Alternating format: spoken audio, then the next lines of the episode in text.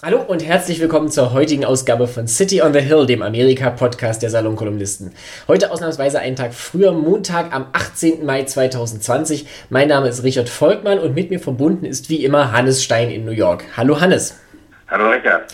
Hannes, heute an diesem Montag äh, steht die Zahl der Erkrankten in Amerika bei knapp unter anderthalb Millionen. Das ist äh, mehr als fünfmal so viel das nächste Land in der, in der Liste. Die Zahl der Toten dürfte entweder heute oder spätestens morgen die 90.000 überschreiten. Du hast immer wieder darauf hingewiesen, in, in der Tri-State Area rund um New York hat sich die Kurve ein bisschen abgeflacht. Ich würde mich sogar zu der Aussage versteigen, dass die Lage sich ganz langsam bessert oder immerhin also weniger schnell zuspitzt. Ähm, wie ist es? Habt ihr das Gefühl, die Talsohle ist bei euch zumindest erreicht oder berichte mal? Heute noch nicht äh, die, die Pressekonferenz von Como gesehen. Also ich, ich weiß nicht, wie unsere, die, die letzte Zahl, die ich so hatte, war unter 500 neue Hospitalisierungen pro Tag und um die 200 Tote am Tag, was bedeutet, dass wir schon um die Kurve rum sind, aber wir haben jetzt eben einen elendlangen Schwanz, ne, der, der überhaupt nicht aufhört. Und es ist so, also bei uns also der Bundesstaat New York, wie ich glaube ich schon mal gesagt habe, ist ja furchtbar groß. Und also in den ländlicheren Gebieten, da fäng, fangen sie jetzt an wieder aufzuwachen, was auch vernünftig ist übrigens natürlich. Ähm, aber in New York City, wo 8,4 Millionen Menschen auf engstem Raum beieinander sitzen, ist das sehr viel komplizierter. Mhm. Und äh, also es ist äh, jetzt auf uns bezogen, ist es, also mein Sohn wird sein äh, Schuljahr zu Ende machen per Zoom. Mhm. Ähm, die, die, also sonst bei amerikanischen Kindern ist es ja immer so, dass man im Sommer ins Summercamp geht. Ja, das wird dieses Jahr wahrscheinlich ausfallen, nehme ich an. Das, das fällt aus und ich mache mir auch Sorgen um die Leute, die das veranstalten. Das sind furchtbar nette Leute und Jonathan ist da auch wahnsinnig gerne hingegangen letztes Jahr und dieses Jahr hätten sie mehr Schwimmen gemacht und so, das wäre alles sehr schön gewesen, aber das fällt wirklich aus. Bei meiner Frau ist überhaupt nicht irgendwie davon die Rede, dass sie jetzt wieder in irgendein Büro zurückgeht. Hm. Und ähm, ich rechne nicht damit, dass ich als Hochrisikopatient dieses Haus verlassen werde. Also natürlich, ich gehe spazieren mit Maske und so weiter. Aber ähm, also dass ich hier U-Bahn fahre oder so, so ein Quatsch, also bestimmt nicht. Diese, diese äh, exzessiven vor, Tätigkeiten, ne? Ja, bestimmt nicht vor Herbst. Also mit anderen Worten, so von, von einer, aber das glaube ich ist überhaupt eine Illusion zu glauben, es könne eine Rückkehr zur Normalität geben, bevor wir einen Impfstoff haben. Oder ein Medikament wenigstens, das würde ja glaube ich. Ein Medika oder ein Medikament, ja. Aber also so, es wird so eine, es wird so eine gebremste Wiederaufnahme von verschiedenen Dingen geben, ja, aber und es ist eben wirklich, also wir sind jetzt nicht mehr in dem Stadion, wo man, äh, wo die, wo die Särge auf äh, Hart Island äh, bestattet werden. In, in, ja, in Massengräbern, ja. Ja. Na gut, das ist ja schon mal, aber das, das, das ist schon was, nein, das ist, ja, sehr, also, das ist sogar schon sehr viel. Vor einem Monat, muss ich sagen, äh, hätten wir uns, glaube ich, über diesen Report schon sehr gefreut, vor allem auch du. Ja, also ich meine. Ja, nein, ich freue mich auch. Es ist gar nicht so, dass ich jetzt nur negative, aber es ist eben nicht, man kann sich nicht, man kann nicht die Illusion haben, dass es in äh, äh zwei Wochen, drei Wochen, vier Wochen vorbei ist. Das, das ist nicht vorbei.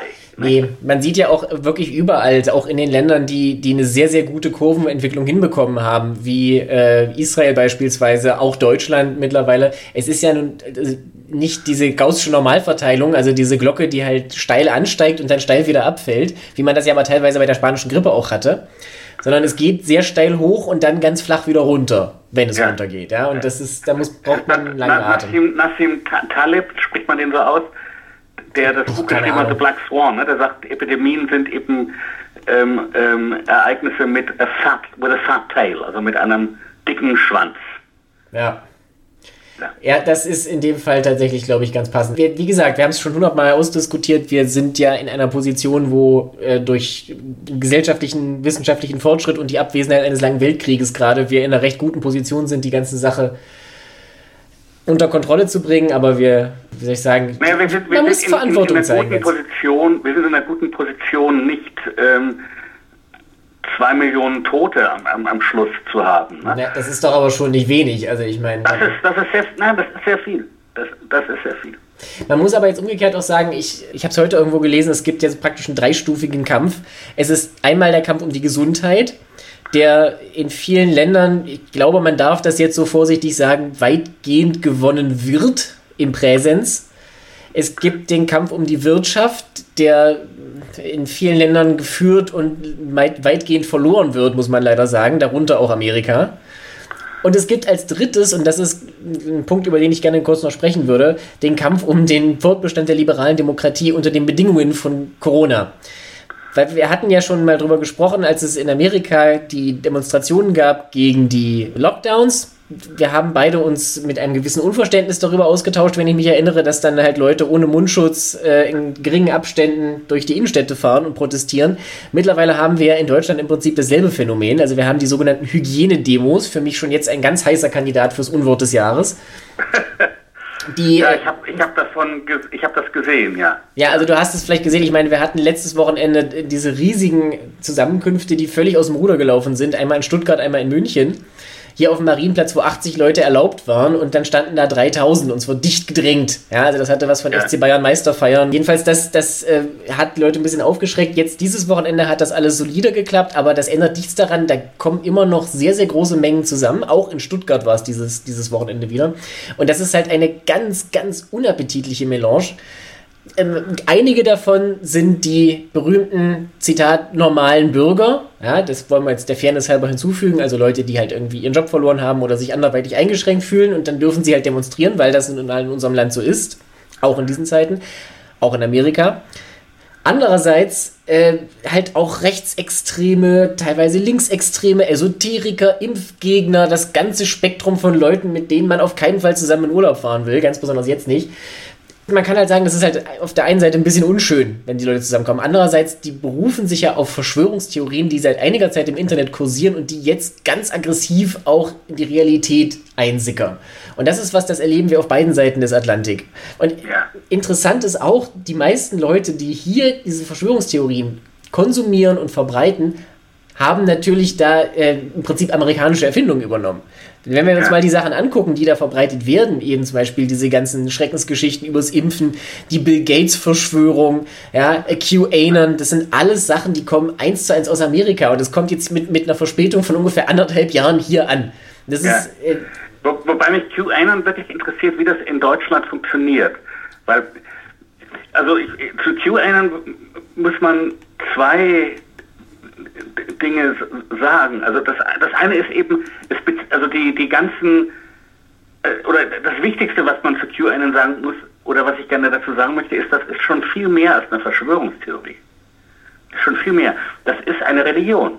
Und zwar sage ich dir jetzt mal als nicht studierter Hobbytheologe, es ist eine es ist eine apokalyptische Religion mit gnostischen Zügen. Und das erkläre ich jetzt. Ähm, die Gnostiker ähm, wir, wir, wissen, das ist alles ein bisschen unsicher, weil das meiste, was wir über die Gnostiker wissen, wissen wir von der katholischen Kirche, ähm, die, also sozusagen, wir wissen es von ihren Gegnern. Es gibt ganz wenige Dokumente von den Gnostikern selber, aber es gibt so ein paar gnostische Evangelien und so. Also soweit man es rekonstruieren kann, funktioniert das gnostische Weltbild so, dass die Welt gar nicht von Gott geschaffen wurde, sondern von einem Demiurgen, der böse ist und dass die Welt zutiefst böse ist, alles Materielle ist zutiefst böse.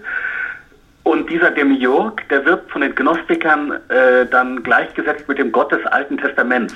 Die Gnosis hat dann auch immer eine ganz stark antijüdische Komponente deswegen. Und man sehnt sich nach dem ganz anderen, dem Reich des Lichts. Und das ganz andere, das ist dann Jesus. Und Jesus hat aber mit, nach gnostischer Theologie mit dem Gott des Alten Testaments gar nichts mehr zu tun. Hm. So, deswegen haben die Gnostiker auch immer versucht, das, äh, die hebräische Bibel aus dem christlichen Kanon rauszuschmeißen. Ne? Es gab Marzion, der hat das versucht. Also, und, und, also man findet diese gnostischen Züge bei den QAnon-Leuten. Also es gibt eben einen Kampf von Licht und Finsternis und die, die, die Kräfte des Lichts sind eben sozusagen jenseitig und die Kräfte der Finsternis sind diesseitig. Also das findet man sehr stark bei denen. Mhm. Und, und dann gibt es eben, also das Apokalyptische ist das Endzeitliche, also dass sie warten, sie, sie sehnen herbei einen Endkampf und nach diesem Endkampf siegen eben die Kräfte des Lichts. Und da siehst du jetzt eine gewisse Verbindung zu QAnon. Naja, naja ist, bei den QAnon-Leuten, also die Geschichte, die sie erzählen, geht so. Und deswegen wundert es mich, dass das in Deutschland funktioniert. Ja, äh, genau, mich, geh, mal, geh also mal die Geschichte in, in. Hier, hier, hier funktioniert das so. Die Kräfte des, der Finsternis sind die Eliten, die politischen Eliten. Und zwar die, die, die normalen, sozusagen, sofern es die überhaupt noch gibt, moderaten Republikaner und die Demokraten. Und die sind Kräfte der Finsternis. Was die nämlich machen heimlich ist, sie unterhalten einen Ring von Kinderschändern. Also das ist ein, ein ständiges eine ständige Behauptung und ganz besonders schlimm dabei ist Hillary Clinton. Hillary Clinton unterhält einen Ring von Kinderschändern, sagen die QAnon-Leute. Und derjenige, der gegen diese Kräfte kämpft als Messias-Gestalt, hm. ist Donald Trump. Ja. Und der kämpft im Untergrund und das sehen wir alles gar nicht. Einen Kampf gegen diese Kräfte der Finsternis und Q behauptet, das sind wahrscheinlich verschiedene Leute, man weiß es nicht so genau, der behauptet, er sei ein hochrangiger Geheimdienstmann, der eben den totalen Durchblick hat, der dann aber diese Geschichte nicht so, wie ich sie jetzt erzähle, eins zu eins erzählt, sondern in, in Form von Krümeln, Hinweisen, Indizien im Internet. In, Orak in orakelhaft verstellter Form sollte man hinzufügen. Ja, ja. Was übrigens auch wieder sehr gnostisch ist, ja, dass man, dass man so Quellen hat, die man nicht so ganz versteht und dieses Geraune und Gemurmel, das ist. Was aber natürlich auch super praktisch ist, weil das einfach so unklar ist und so vage, dass man da im Zweifel einfach alles rein ja, interpretieren ja. kann, ja. Ja, weil vor allem man kann dann auch immer den Weltuntergang für nächsten Donnerstag voraussagen. Und wenn er dann nicht eintrifft, dann sagt man, naja, das habt ihr eben falsch verstanden. Oder Q, ich meine, das ist ja das Praktische, da niemand weiß, wer er ist oder auch nur wie viele, kann ja. es immer eine neue, äh, in Anführungszeichen, Verkündigung geben, die die alte dann jeweils aufhebt. Ja. Das ist also dauerhaft und, legitimiert. Ja, und das ist so eine, eben so eine apokalyptisch-gnostische Religion für und wer, wer sind also die Leute, die sich davon besonders angesprochen fühlen? Naja, Leute, die eben irgendwie wirtschaftlich das Rennen verloren haben, die sich zurückgesetzt fühlen, die vielmehr die Angst haben vor dem sozialen Abstieg. Gar nicht so sehr die Leute, die wirklich arm sind, aber Leute, die Angst haben, aus der Mittelklasse abzusteigen. Und diese Angst ist natürlich, war schon vor der Corona-Krise stark in Amerika, aber sie ist jetzt natürlich nochmal um das 20-fache angestiegen. Und also mich würde wirklich interessieren, ob die deutschen Anhänger von QAnon, also wirklich zum Beispiel diese Trump-Verherrlichung, ob die das wirklich so eins zu eins übernehmen, ob die diese Hillary Clinton-Geschichte so übernehmen. Also man muss dazu sagen, dass diese QAnon-Anhänger übrigens, was das tragisch macht, das sind gar nicht nur böse Menschen. Naja, das sind halt Anhänger von Verschwörungstheorien. Also man muss sich, glaube ich, auch ein bisschen von der Idee freimachen, dass das einfach nur komplette Irre sind, die eigentlich ihre Pillen vergessen haben. Das sind eben zum Teil auch Leute, die da irgendwie reinrutschen und sich dann gut damit fühlen, dass sie jetzt die Welt erklärt kriegen. Das ist ja ein, ein menschliches ja, Urbedürfnis. Nicht, nicht, nicht, nicht, nur das. Also der, äh, es hatte ja schon eine reale Folge, die, die sehr, die beinahe tragisch war. Nämlich vor, wann wird das gewesen sein? 2016, glaube ich. Nee, das, ein Mann. Meinst du das mit dem Hoover Dam? Nein, ah, nein, ich meine nicht das Abu-Dhabi, ich meine den, ich meine Pizzagate. Ich meine den Mann, der in diese, es gibt also in, in Washington DC gibt es eine Pizza, wo man im, im Hinterzimmer mit diesen alten Maschinen spielen kann, wo man diese Kugel durchjagt. Das war ein ganz beliebter Treffpunkt für Familien, die also eine Pizza essen und dann mit ihren Großeltern Flipper spielen. So. Und laut QAnon betrieb Hillary Clinton im Keller unter dieser Pizzeria ein, äh, äh, ein, ein Foltergefängnis für Kinder, die von diesen Kinderschändern ähm, äh, die unter dieser Kinderschänder weitergereicht werden sollten, sozusagen, als Ware. Also das ist genau, das ist, glaube ich, auch so ein bisschen der, der Ursprung oder zumindest so eine der Kristallisationspunkte der heutigen QAnon-Theorie, weil aus Pizzagate, also daraus, dass praktisch Hillary Clinton in einer Pizzeria in Washington eben diesen einen Hinterraum betreibt, angeblich, wo diese Kinder gefoltert werden, ist jetzt geworden, dass weltweit eine Elite, ein ganzes Netzwerk von teilweise unterirdischen, weit verzweigten Bunkersystemen betreibt, wo systematisch zu Tausenden Kinder gefangen gehalten, gefoltert werden und dann aus dem Blut dieses berühmte Adrenochrom gewonnen wird, das äh, die Eliten brauchen für, und jetzt kannst du es einsetzen zur Erhalt ihrer Gesundheit, um die Massen zu unterdrücken, was auch immer. Das, wie so häufig gibt es dann halt ein Dutzend verschiedene, leicht abweichende oder teilweise auch widersprüchliche Varianten, aber eigentlich ist ein, oder gemein ist allen, dass es äh, diese, diese Kinderschänder und Kinderunterdrückerringe gibt. Ja. So, und, ja. und, und, jetzt, und, jetzt, und jetzt pass auf, jetzt kommt also dieser Mann mit seinem halbautomatischen Gewehr dort an, die Kinder, die dort sind und die ihre Eltern und Großeltern laufen schreiend raus und er rennt rein und versucht, eine Tür aufzukriegen mit einem Schraubenzieher, schafft das nicht und schoss dann mit seinem Gewehr das, das, die Tür auf und stellte fest, es war eine Besenkammer, weil nämlich dieser Pizzaladen gar kein Untergeschoss hatte. Dementsprechend, und, und das war so gut versteckt, Hannes, dass man das ja. nicht mal gefunden hat. Ja, du, kann, du, kannst, du kannst dich ja lustig machen. Nein, aber ich, ich muss mich lustig machen, weil sonst ich, kann ich mich da nur im Keller erhängen. was ich tragisch finde, ist, dieser Mann ist ein gläubiger Christ, der ein Familienvater, bekannt als jemand, der immer seinen Nachbarn hilft. Also mit anderen Worten, ein wirklich guter Mensch, der nur an diese Verschwörungstheorie geglaubt hat und der natürlich diese Kinder befreien wollte. Und womit diese Q, also was ich sagen will, ist diese QAnon-Religion appelliert nicht nur an das Schlimmste im Menschen, sondern auch an das Beste. Äh, ich, ich bin ja selber Vater, ja. Äh, also wenn du mir jetzt erzählst, dass irgendwo Kinder gefoltert werden. Ja, natürlich, wer kann da einfach tatenlos... da runtergehen und alle dieser Kinder befreien. Ja. Das ist, das ist, ja. Ja, ja, wie gesagt, das ist, also jeder normale Mensch, wenn, so, wenn man sowas hört, würde natürlich versuchen, da einzuschreiten. Bloß der Punkt ist halt, dass hier ein, ein eklatanter Mangel an Medienkompetenz vorliegt und das einfach eine, eine Geschichte, die offensichtlich jeder Evidenz entbehrt, für bare Münze genommen wurde, bis zu dem Punkt, wo einfach ein normaler Mensch mit einer Knarre in eine Pizzeria rennt, weil er der Meinung ist, er hilft damit jemandem.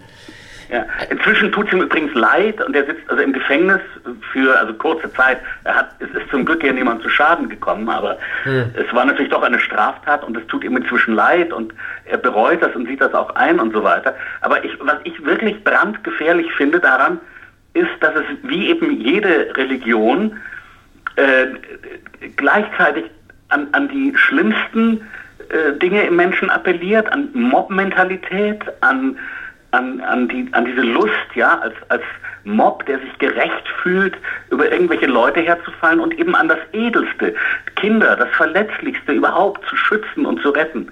Ja. Ja, und diese Verschwörungstheorie ist ja weiterhin ausgesprochen wirkmächtig und wird halt auch immer noch weiter ver verbreitet, weil sie eben, also Verschwörungstheorien zeichnen sich ja durch eine, eine absolute Zirkelschlusslogik aus, aber QAnon hat das wirklich auf die Spitze getrieben aus dem genannten Grund. Wenn sie nämlich durch Fakten äh, falsifiziert wird, muss man die, diese Fakten nicht einmal in die Verschwörungstheorie integrieren, sondern man, sie sind praktisch a priori integriert. Die Tatsache, dass es nicht klappt, zeigt nur, wie schlimm und wie schwer dieser Kampf zu führen ist.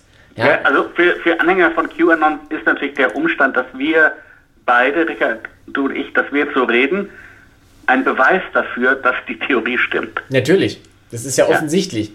Ja also man kann da wirklich nur noch mit Galgenhumor dran gehen. Es tut mir leid, wenn ich da jetzt etwas respektlos äh, bin, aber es ist. Nein, aber, äh, der, der Galgenhumor ist ja berechtigt. Der, der, das, aber die tragische Seite daran, finde ich, ist eben äh, wirklich, dass, dass da auch Leute drin hängen, die, die nicht ähm, brutale Schläger sind von vornherein und nur nach einem Vorwand suchen, um diese Seite ihres Wesens auszuleben. Ja, ja, das ist wohl richtig. Also ich, ich würde auch noch hinzufügen, bei, äh, also QAnon in Deutschland, um deine Frage noch zu beantworten vom Anfang. Ja. Ähm, selbstverständlich ist es nur, wie soll ich sagen, es ist natürlich nicht eins zu eins übertragbar, weil natürlich die unmittelbare Mobilisierung fehlt. Insofern, dass hier natürlich nicht der Kampf für oder gegen Trump geführt wird, wie das in Amerika ist. Also QAnon ist natürlich auch als Pro-Trump äh, Verschwörungstheorie gestartet, wie so viele andere. Und hat da natürlich auch einen ganz konkreten politischen Hintergrund, weil der dieses Jahr gewählt wird, wie wir wissen. In Deutschland steht Trump nicht auf dem Wahlzettel. Was aber natürlich nicht heißt, dass Leute, die an Verschwörungstheorien glauben, ihn dann nicht trotzdem in der von dir beschriebenen Weise als Messias wahrnehmen können. Ja, also er tritt also auf als diese Heilsgestalt und das andere, was du erwähnt hast, ist natürlich universell. Weißt du, Kinder, die irgendwo gefoltert werden, das ist ja völlig wurscht, ob das in, in Washington ja. ist oder in, in Minnesota oder, oder in Stuttgart. Ja? ja. Da muss man ja. überall ran. Und das hat eben auch die entsprechenden Folgen. Der Attentäter, der im Februar in Hanau neun Menschen erschossen hat, hat ja in seiner Abschiedsbotschaft auch eindeutige Bezüge auf QAnon erkennen lassen. Er hat ja auch gemeint, ah. die Amerikaner, ja, ja, wusste nicht? Das wusste ich nicht. Nee, das nee, also er hat, er hat, er hat äh, gesagt, also seine, ich weiß jetzt nicht mehr den Wortlaut, aber sinngemäß, er hat ja auch Englisch gesprochen, ja, das nur am Rande. Ja ähm, die, also das amerikanische Volk müsse sich jetzt erheben und verstehen, äh, dass es unterdrückt werde und es müsse dazu schreiten, die zu be die befreien, die eben momentan festgehalten und gefoltert werden. Und um, also er verstand seine Tat gewissermaßen als, als Aufforderung und als, als Fanal, um die Schlafschafe in Anführungszeichen zu erwecken, damit sie jetzt sehen, was Sache ist. Und es ist halt, das ist der, der Punkt an der Sache. An sich ist es mir vollkommen wurscht, wenn auf den Cannstatter Vasen 10.000 Bekloppte zusammenkommen, um, um sich gegenseitig irgendwelche Reichskriegsflaggen entgegenzuhalten oder gegen eine Impfpflicht zu demonstrieren mit einem Impfstoff, den es noch nicht gibt. Aber erstens gefährden diese Leute natürlich momentan sich und andere. Also die Demonstration als solche ist bereits eine Gefahr. Aber vor allen Dingen ist es eine, eine, eine Form von Realitätsverweigerung, die schnell in Gewalt umschlagen kann, wie wir gesehen haben. Es sind neun Menschen tot Neun Menschen wurden erschossen, weil jemand eine Verschwörungstheorie geglaubt hat, die wirklich, wenn man sie im ersten Moment hört, so abstrus klingt, dass es eigentlich unglaublich ist, dass erwachsene naja. Menschen sie wirklich glauben. Ja, naja, ich meine, das, wir wissen natürlich auch aus der Geschichte, der Antisemitismus ist ja von Anfang an beinahe nichts anderes als eine Verschwörungstheorie. Und äh, diese Verschwörungstheorie hat zum entsetzlichsten Völkermord der bisherigen Geschichte geführt.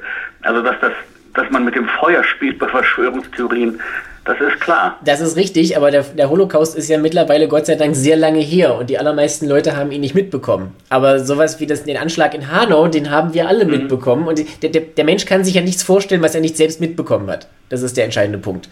Wir haben da vorgeführt bekommen, wozu das führen kann. In Amerika hat man das schon vorher gesehen. Du hast Pizzagate erwähnt, also die Pizzeria in Washington. Ich hatte noch den Hoover Dam erwähnt, wo im, Herbst 2018 ein Anhänger von QAnon mit einem, mit einem Van auf den Hoover Dam gefahren ist in Nevada und dann äh, mit mehreren Waffen dafür, also versucht hatte, einen Bericht freizupressen, der, oh ich weiß gar nicht mehr, worum es ging. Also es war irgendein Bericht, in dem, äh, in dem es um Trump ging und der laut Q massiv verändert wurde.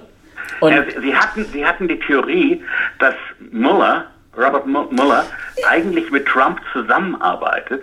Und da war die Voraussage, dass das Ende des Mueller-Reports sein werde, dass diese ganzen Mitglieder der Elite, die eben diese schrecklichen Dinge mit den Kindern machen, verhaftet werden. Was natürlich nicht passiert ist. Genau, und es gab, Aber, also es die, die QAnon-Leute waren sozusagen, also der normale Trump-Anhänger hat Robert Mueller gehasst. Ja. Und die QAnon-Leute waren natürlich noch viel schlauer und sagten, nein, nein. Einige, einige von denen. Ja, da, ich meine, das waren ja auch nicht alle. Ne? Das, das, ist ja, das ist ja eine extrem disparate Gruppe. Oh. Ja, es gibt auch, also wie, wie das übrigens dann ja auch häufig ist bei Theologien von jungen Religionen, es gibt dann so verschiedene Strömungen. Also der, der, der junge äh, Kennedy, also nicht, nicht der Präsident, sondern der ist irgendwie mit einem Flugzeug abgestürzt. Und jetzt gibt es die einen, die sagen, der ist der Verschwörung zum Opfer gefallen. Und dann gibt es andere, die sagen, nein, nein, in Wirklichkeit lebt er und kommt wieder. Und dann gibt es also so eine Messias. Getarnt als Elvis. Hm? Getarnt als Elvis, Entschuldigung. Ja, ja, genau, genau. Also so, so auf diese, auf diese Art. Natürlich, es ist absurd, aber man muss es in dem Sinne leider ernst nehmen, dass ich glaube, das ist nicht das Ende. Sogar wenn Trump, was, was ich ja von Herzen hoffe, im November abgewählt wird. Gerade dann, gerade dann. Äh, dann, dann wird, das wird, ich, man muss sich so ein bisschen erinnern an die Seventh Day Adventists. Die Seventh Day Adventists sind entstanden daraus, dass ein Prediger für irgendeinen Tag im 19. Jahrhundert den Weltuntergang vorausgesagt hat. Und man hätte denken können, dass in dem Moment, wo der Weltuntergang nicht eintrat an diesem Tag, sich seine Gruppe äh, verschwindet. Pustekuchen. Daraus wurden die Seventh Day Adventists. Und ich bin also beinahe überzeugt, dass QAnon am Ende des 21. Jahrhunderts werden die Großkirchen irgendwo errichten, wo wir uns das noch gar nicht vorstellen können. Du meinst äh, in, in ähnlich schönen Gegenden wie Salt Lake City? ja. In Washington D.C. Auf dem Mars. I, Auf, I have das ist echt nicht zum Lachen und man muss drüber lachen, weil man ansonsten ein großes Problem hat. Ich meine, in Amerika ist es tatsächlich die, diese Leute sind ja eine gesellschaftliche Größe geworden mittlerweile und man kommt dagegen kaum noch an. Ja, man, man kann, also wie, was willst du ja, machen mit Leuten, die sowas glauben? ja, weißt du, was ich befürchte? Dass wenn wir einen Impfstoff haben, tok, tok, tok, knock on wood, ja. früh im nächsten Jahr, dass wir Schwierigkeiten haben werden, genug Leute geimpft zu kriegen, weil die äh, irren Theorien um diesen Impfstoff eine solche Kraft erreicht haben werden, ja, ja. dass Millionen Leute sagen werden, nein, wir lassen uns nicht impfen. Ja, genau das meine ich. Also das ist ja auch, da, das ist ja die Mitte des Venn-Diagramms zwischen Impfgegnern und Verschwörungstheoretikern. Es ist ja nicht umsonst so, dass die meisten Impfgegner auch Verschwörungstheoretiker sind. Die glauben halt irgendwelchen Blödsinn, den sie in YouTube-Videos gesehen haben und vermuten dann dahinter irgendeine finstere Macht. Ganz besonders beliebt natürlich Bill Gates, ja, der äh, Milliarden gibt um, um ansteckende Krankheiten auszurotten und deswegen jetzt aufgrund irgendeiner Logik der Böse ist. Und das will mir einfach nicht in den Kopf. Aber gut. Jedenfalls das, ist, das, mit, das mit Bill Gates kann ich aber, glaube ich, erklären. Er ist, er ist halt reich und er ist da irgendwie mit ja, verbunden nee, und nee, auf den können sich alle einigen, das ist mir schon klar, aber trotzdem. Nee, nee das, das ist gar nicht. Ich, ich glaube, dass die Impfgegner durch diese Seuche in eine Bredouille kommen. Erstmal, ne? Weil so, Impfgegner zu sein, solange es um eigentlich ausgerottete Krankheiten wie die Masern oder sowas geht, ja, das, das kann man noch irgendwie vertreten. Aber jetzt haben wir also eine richtige Seuche, an der inzwischen, glaube ich, 300.000 oder so äh, Leute gestorben sind äh, auf diesem Planeten. Jetzt hast du ein Problem. Und jetzt musst du irgendwie dein Impfgegner-Weltbild retten. Und ich glaube, diese ganze, dieser ganze Irrsinn über Bill Gates ist ein Versuch, ähm, diese Seuche in ein Impfgegner-Weltbild zu integrieren. Ja. Aber ich meine, da, da, kommen ja noch andere Sachen zusammen. Da geht es ja auch um die Zwangschippung zum Beispiel. Also Bill Gates will. Das, das, Schöne daran ist aber auch, dass sich wirklich niemand Mühe gibt, da eine zusammenhängende Story zu erfinden. Weil Bill ja. Gates will die Menschheit zwangsimpfen, um Geld zu verdienen. Also, und, also, irgendwie, und irgendwie weil, gleichzeitig will er durch diese Zwangsimpfung die Bevölkerung äh, kleiner kriegen. Ähm, weil, weil man Logik. auch nicht so genau versteht, weil wenn man die Bevölkerung kleiner kriegen will, im Moment ist es ja sehr einfach. Man lasse der Seuche ihren Lauf. Ja, und vor allen Dingen, was, was ich, äh, einmal das und das andere ist, warum, also warum muss man wirtschaftliche Einbußen herbeiführen, die um ein Vielfaches größer sind als alles, was er jemals mit einem Impfstoff verdienen könnte? Das erschließt ja. sich mir einfach. Also es, sind, es, ist wirklich einfach Unfug. Es ist, also es, weißt du, es gibt so viele schöne Verschwörungstheorien. Wenn du dir mal diese, diese sinnlosen äh, Mondlandungsdokus anguckst, das ist zwar auch Blödsinn, aber da haben sich Leute wirklich Mühe gegeben, irgendwelche alten Fotos auseinanderzunehmen. Das ist zwar ja. Blödsinn, aber das ist zumindest unterhaltsamer Blödsinn. Aber die ja. Bill Gates Sache ist einfach eine Beleidigung der Intelligenz des, Zuh des Zuhörers. Das, das, kann doch niemand glauben. Es tut mir wirklich, wenn, Entschuldigung. Wenn, wenden wir uns wenden wir uns ah. anderen Themen zu. Ja, Entschuldigung. Also das ist das zu QA und wir müssen das in allem Auge behalten und momentan ja. äh, nehmen wir jetzt alle unseren Baldrian. In, äh, es gibt nebenbei. Trump, Trump gibt, also um, um eine, neue, eine andere nette Geschichte zu erzählen, äh, Trump ja. feuert gerade eben die ganzen Inspectors General. Ja. Ah ja, genau, erzähl mal. Könntest du uns mal ganz kurz einführen in das Konzept Inspector General, weil ich glaube, das ist nicht jedem hundertprozentig klar. Äh, es ist eine etwas äh, seltsam, ich, ich weiß übrigens gar nicht, seit wann es diese Inspectors General gibt. Also das Interessante ist, sie sind angesiedelt in der Exekutive, aber sie sind unabhängig von der Exekutive. Das heißt, ähm, sie, sie, sie sind nicht also vom Kongress bezahlt, sondern sie, sie kriegen ihr Geld wirklich von der Exekutive, aber sie sollen eben die Exekutive überwachen. Das ist so eine Selbstüberwachungsfunktion der amerikanischen Demokratie. Und wenn du ähm, irgendwas tun willst, was, was nicht so richtig koscher ist, dann ist das Erste, was du tun musst, du musst diese Überwachung abschalten. Und das macht Trump gerade, und zwar mit Hilfe von seinem Kumpel Bill Barr. Dem Justizminister der, dem Justizminister, und das ist nun auch wieder eine, eben, darüber haben wir ja schon mal gesprochen, dass in anderen Ländern das Justizministerium sehr viel deutlicher von der Exekutive getrennt ist als hier in Amerika. Das ist sozusagen ein Fehler des Systems. Bei uns ist das nicht so deutlich getrennt, aber es gab sozusagen eine, äh, so ein Gentleman's Agreement, dass also der Justizminister nicht ähm, Weisungen vom Präsidenten entgegennimmt. Ähm, sondern, sondern eine, eine gewisse Unabhängigkeit repräsentiert, die der Judikative ansteht. Richtig.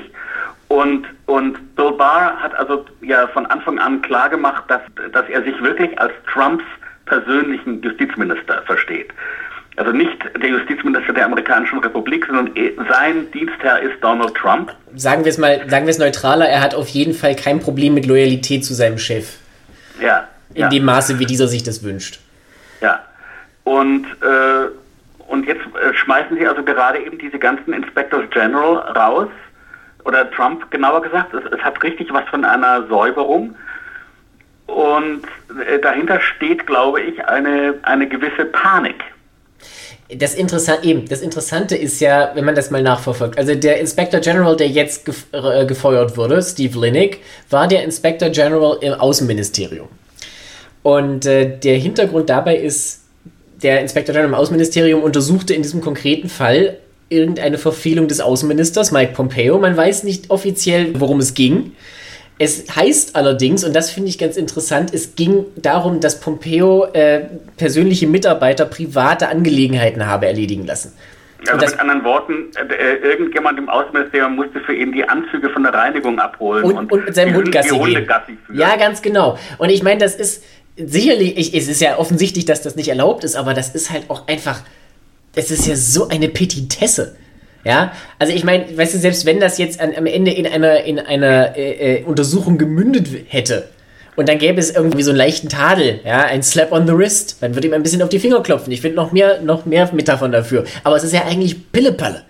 Ja, und darüber naja, den jetzt naja, rauszuschmeißen. Es ist, es, ist dann, es ist dann nicht Pillepalle, wenn du dir aber mal klar machst, wie viel in dieser Richtung es in dieser Regierung schon gegeben hat. Ja, aber, das, aber ähm, gerade deshalb fällt es ja gar nicht mehr auf. Privatflüge nach Marokko, Verquickung von privaten äh, Geschäftsinteressen und öffentlichem Amt. Und zwar also bei, bei, beim, bei den Agrarleuten und, und was.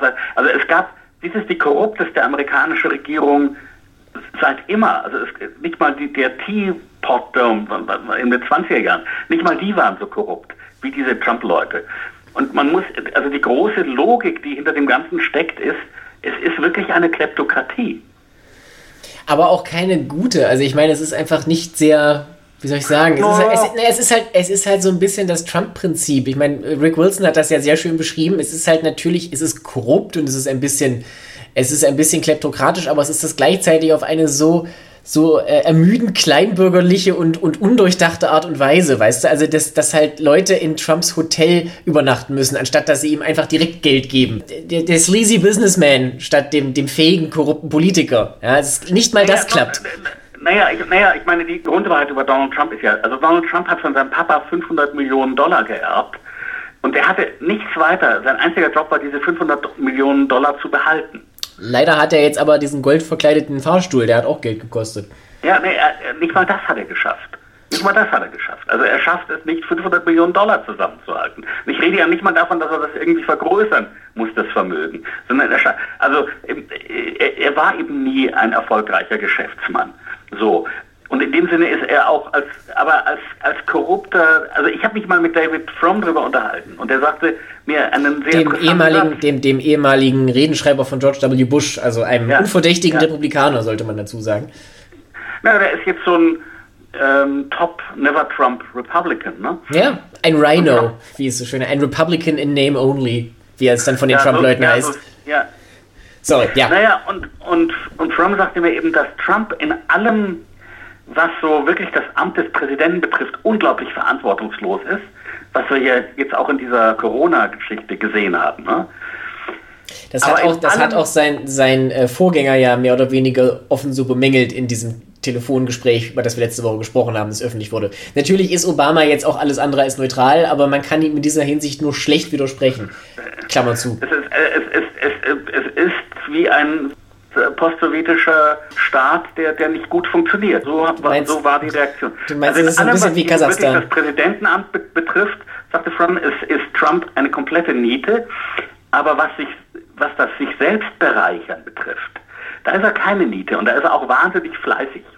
Der Nepotismus kommt ja noch hinzu. Also ich meine, das hängt ja auch so ein bisschen damit zusammen, äh, wie er seine Familienmitglieder da überall pos positioniert. Das sind ja Sachen, die fallen uns mittlerweile schon gar nicht mehr wirklich auf, weil sie so, Na, das, das so normal Jared sind. Kushner, dass Jared Kushner, nachdem er das Nahostproblem und das Problem mit der Drogenabhängigkeit im Mittleren Westen gelöst hat. Das hat er ja gelöst, wie wir alle Ja, wissen. ja, nee, das, darüber redet jetzt keiner mehr. Also. Ja, ja, eben. Also löst er jetzt das Problem mit dieser, mit dieser Seuche. Es, das ist, es ist wirklich, äh, das ist wirklich schon beinahe komisch, wenn es nicht so traurig wäre. Ja, aber das ist halt, wie du letzte Woche richtig gesagt hast, es gibt halt auch erkennbar einfach keinen Plan. Und wer diesen keinen Plan am Ende mit seinem Gesicht symbolisiert, spielt schon fast keine Rolle mehr. Ich meine, wenn man drüber lachen könnte, es hat eine, eine gewisse schöne äh, runde Logik, dass das halt Jared Kushner ist am Ende, because why not, ja. Aber besser wäre es natürlich, es wäre halt irgendjemand, der sich ein bisschen drauf versteht. Ich meine, man hat ja auch Jetzt ja, wieder aber, von den, man, hat, auch, jetzt, man hat auch wieder von den Dächern gepfiffen, dass, dass Fauci offensichtlich jetzt also endgültig den Gefallen von Trump verloren hat. Wir haben letzte Woche darüber gesprochen, er hatte ja vor diesem Help äh, Panel ausgesagt, also dem, dem Gesundheitsausschuss des Senats, und hat halt auch relativ deutlich gesagt, dass man durch zu frühe Öffnungen natürlich Leben und, und auch wirtschaftliche äh, Rekonvaleszenz des Landes gefährdet im Zweifelsfall. Und das schien, also dann nach allem, was man hört, ist das bei Trump natürlich überhaupt nicht gut angekommen. Nö, Trump, Trump, Trumps, Trumps neue Linie ist, wir ignorieren das Ganze. Ja, das ist ja. übrigens genau das, was Rush Limbaugh ihm empfohlen hat, nämlich, dass man ihn einfach im, Amt lässt, aber komplett ignoriert. Und also immer sagen, sehr gut, ja, genau, richtig. Und dann war es das halt. Und da hilft ja. es natürlich gar nicht, dass er momentan noch in Quarantäne ist, weil er ein verantwortungsbewusster Erwachsener ist. Ja, ja. Sachverstand würde ich ja sagen, ist, ja in dieser Regierung sogar eher etwas eben, weswegen man in Verruf gerät. Naja, ich glaube, das ist ja das, worüber man sprechen kann. Ich meine, Trump hat politisch viele sagen wir, viele Fragen offen gelassen. Es gibt einige wenige Dinge, in denen man ihm historisch bescheinigen könnte, dass es wahrscheinlich die richtige Entscheidung von der falschen Person war. Aber mehr als die Politik ist ja die Art und Weise, wie die Regierung geführt wird, das Problem. Und ich glaube, das ist ja auch das, was am Ende viel länger wirkt, weil politische Entscheidungen ja alle vier oder acht Jahre in Amerika korrigiert werden können. Das haben wir auch schon ja. tausendmal gesehen. Aber das, das Porzellan an Gentleman's Agreement und an ungeschriebenen Gesetzen, das zerschlagen wurde und wird, das ist tatsächlich viel gefährlicher. Das das Problem ist ja, es wird ja umgekehrt naja, und, das, und, das, und das kleine Problem ist natürlich, dass die äh, 200.000 Toten, die nicht hätten sterben müssen, weiter tot sind. Ich meine, man muss, das sich, noch mal klar, man muss sich nochmal klar machen, wir und Südkorea hatten am selben Tag dieselbe Anzahl von Fällen am Anfang.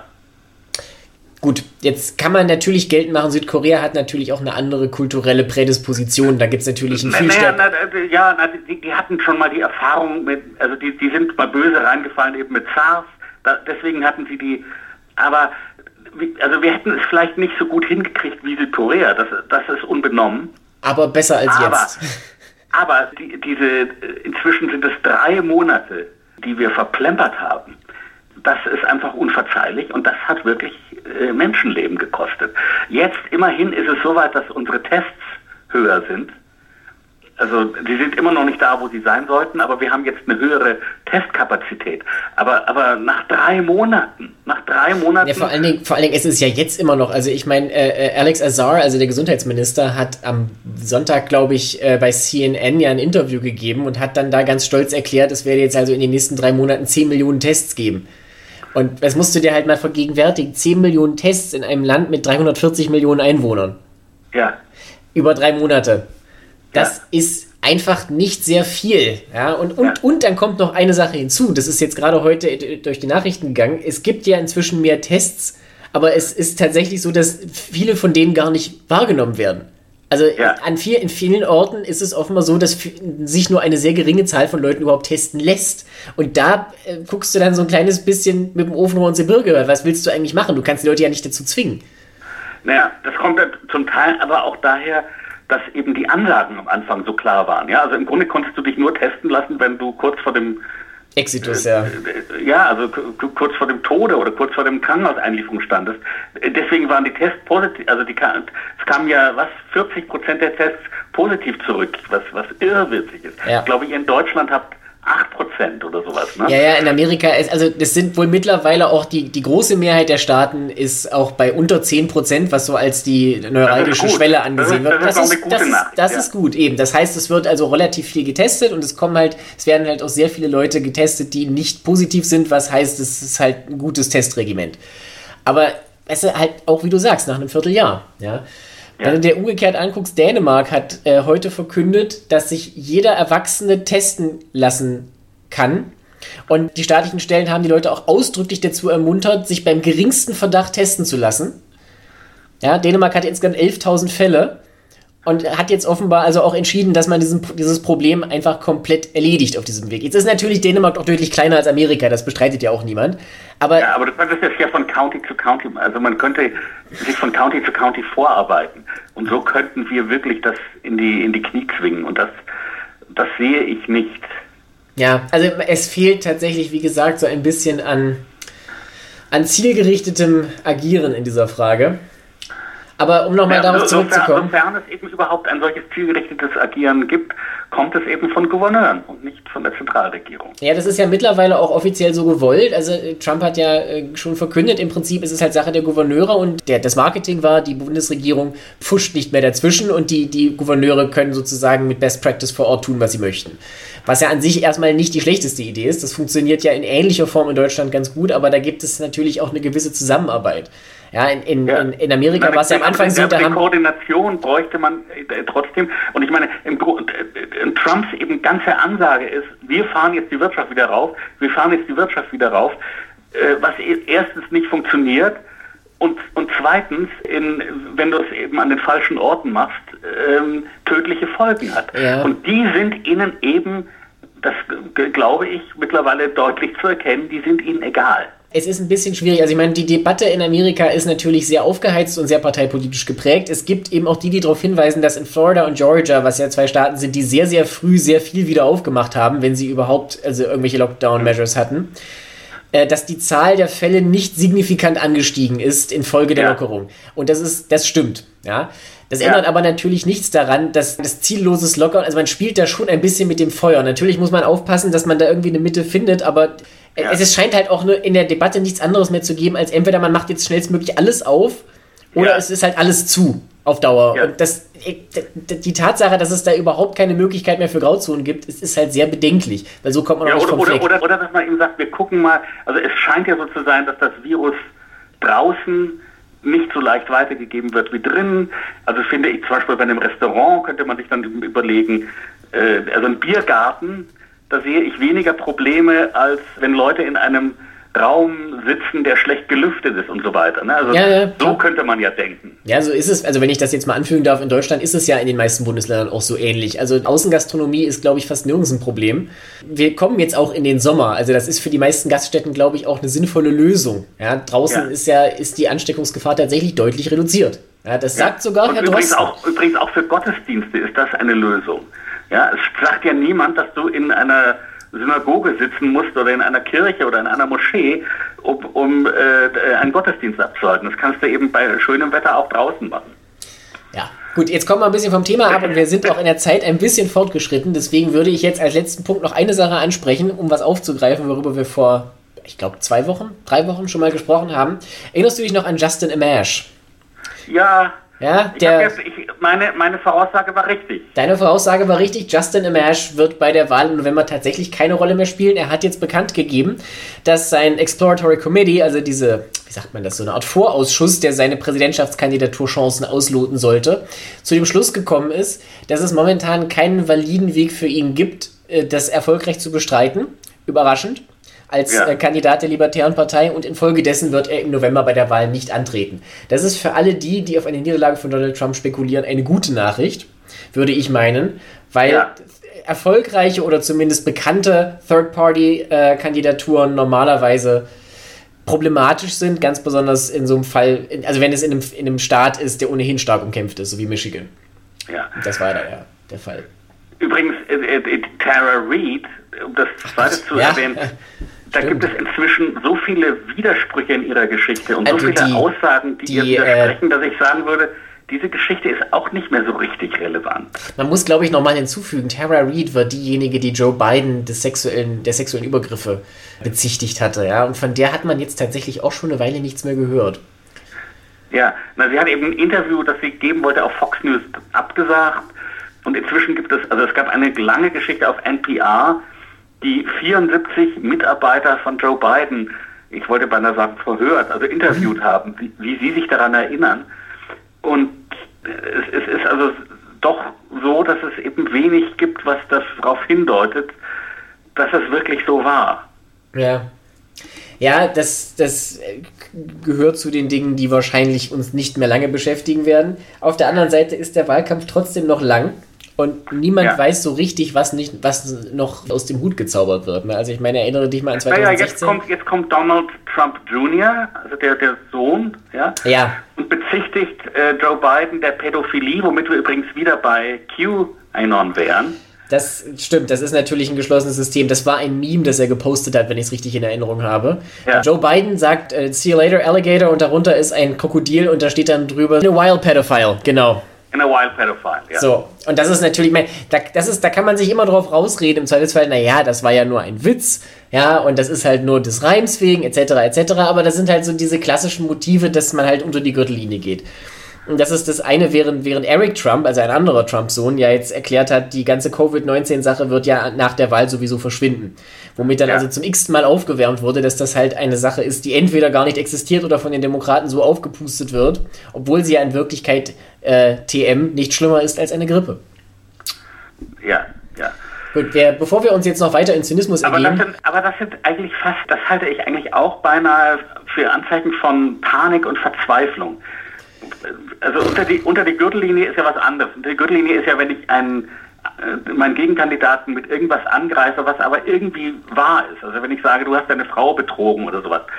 Aber einfach aus der Luft zu sagen, und du bist pädophil, wen, wen überzeugt denn das? Naja, das ist, das ist äh, natürlich die Ansprache für die eigene Basis. Ich meine, das sind ja. die Leute, die 30 Prozent, die sowieso alles glauben. Ich meine, wenn Eric Trump auftritt und erklärt, die Erde ist eine Kugel, glauben sie ihm das auch wieder. Ja, ja. Aber wenn man nur die eigene Basis überzeugt, dann führt man ja nicht wirklich einen guten Wahlkampf. Das ist richtig. Wobei, da wäre ich jetzt vorsichtig trotzdem mit Optimismus, weil das durchaus auch eine Taktik sein kann. Charlie Sykes hat das im Bulwark-Podcast sehr schön gesagt, man muss halt so ein bisschen die Dosis erhöhen. Also es braucht immer neue Tabubrüche und immer neue bizarre Anschuldigungen, um eben diese Leute bei der Stange zu halten. Weil das naja, ist wie mit Drogen. Wovor ich Angst habe und wo ich eigentlich mich wundere, dass das noch nicht mehr passiert, das sind diese sogenannten Deepfakes. Ja, du das, kannst, das kommt sicher alles eben später. Joe Biden alles sagen lassen im Internet. Du kannst ihn alles sagen. Man muss jetzt auch fairerweise dazu sagen, Joe Biden sagt auch so schon viel. Ne? Also es ist nicht so schwer, Sachen aus dem Kontext zu reißen, weil er halt auch nicht der, sagen wir, er, er, ist, er kommt rhetorisch nicht ganz an Barack Obama heran. Ja?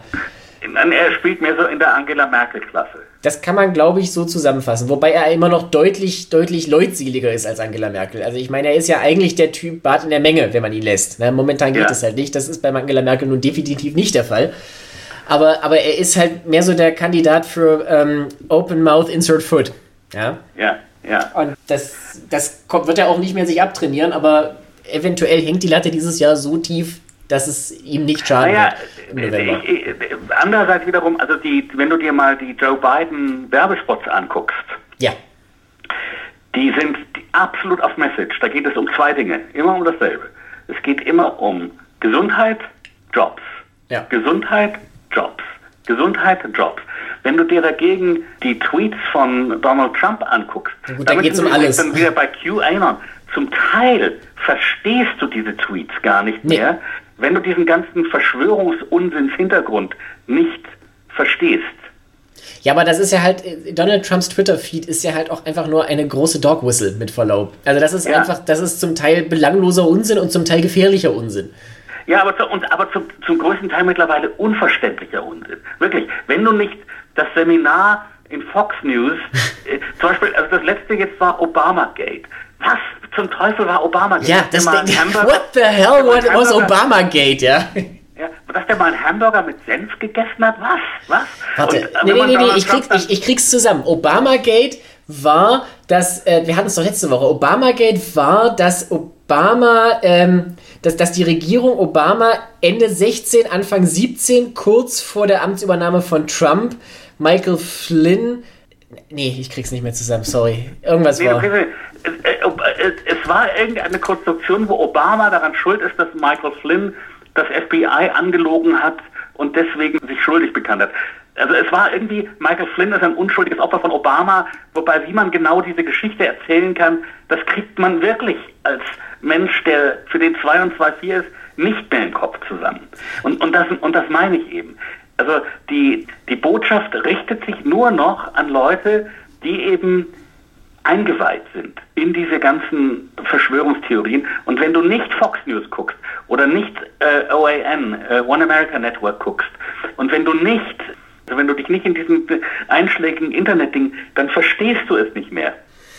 Also wenn ich so einen Artikel darüber schreiben muss, für die Welt was vorkommt, hm. muss ich immer ganz weit ausholen, um zu erklären, was diese drei Sätze in Donald Trumps Tweet eigentlich heißen. Das ist schon eine absolute Informationsdichte, ja. Also ich meine, das ist halt Twitter in Vollendung, das muss man schon auch anerkennen. ja, es ist eben auch Wahnsinn. Es ist eine, es ist eine äh, Erscheinungsform des Wahnsinns.